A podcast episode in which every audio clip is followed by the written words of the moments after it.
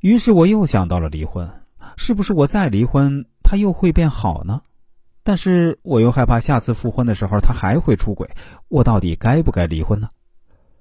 我当时是这样回答杨女士的三妹的：“小杨你好啊，遇上一个频繁出轨的老公，我想你的心里一定是难受至极啊。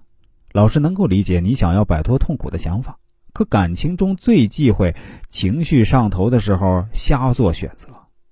要知道啊，情绪化的人就像一辆失去控制的汽车。”只有撞到南墙的时候才会停车，不仅无法达到目的，还会撞得头破血流。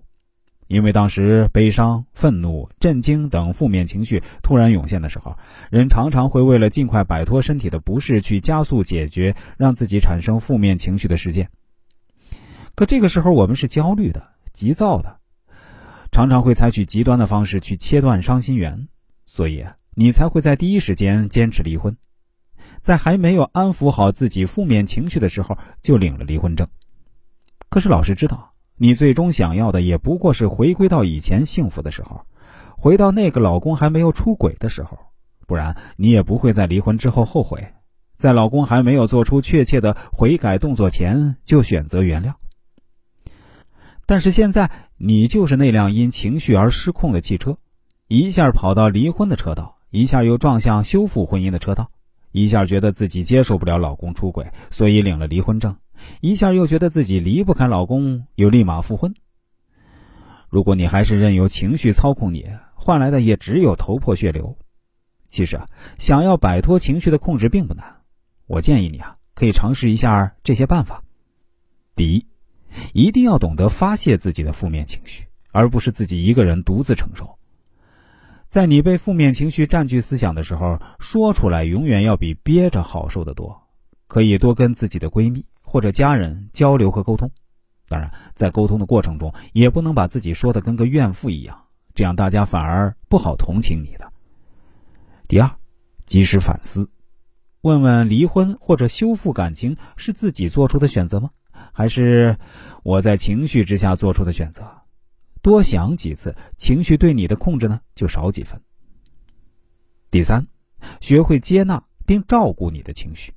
面对不可控的事情，人会产生负面情绪是很正常的。所以啊，当你面对老公出轨这件不可控事情的时候呢，负面情绪爆发是必然的。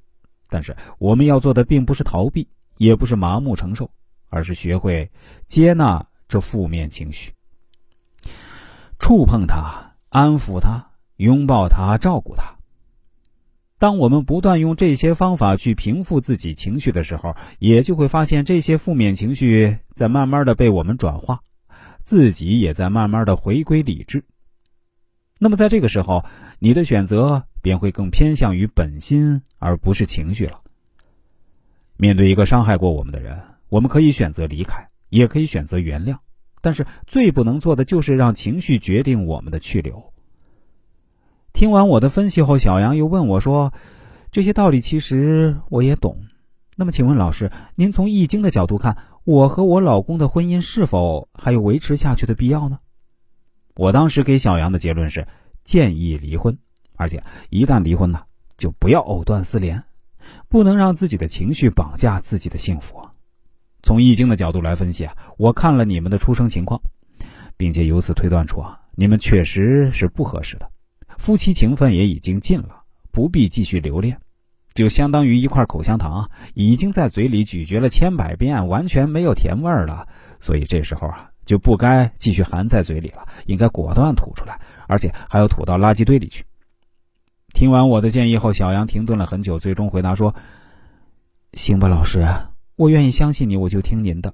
说实话，我本来是想给彼此再一次机会的，再观察他三个月左右。”现在看来，确实是没有必要的。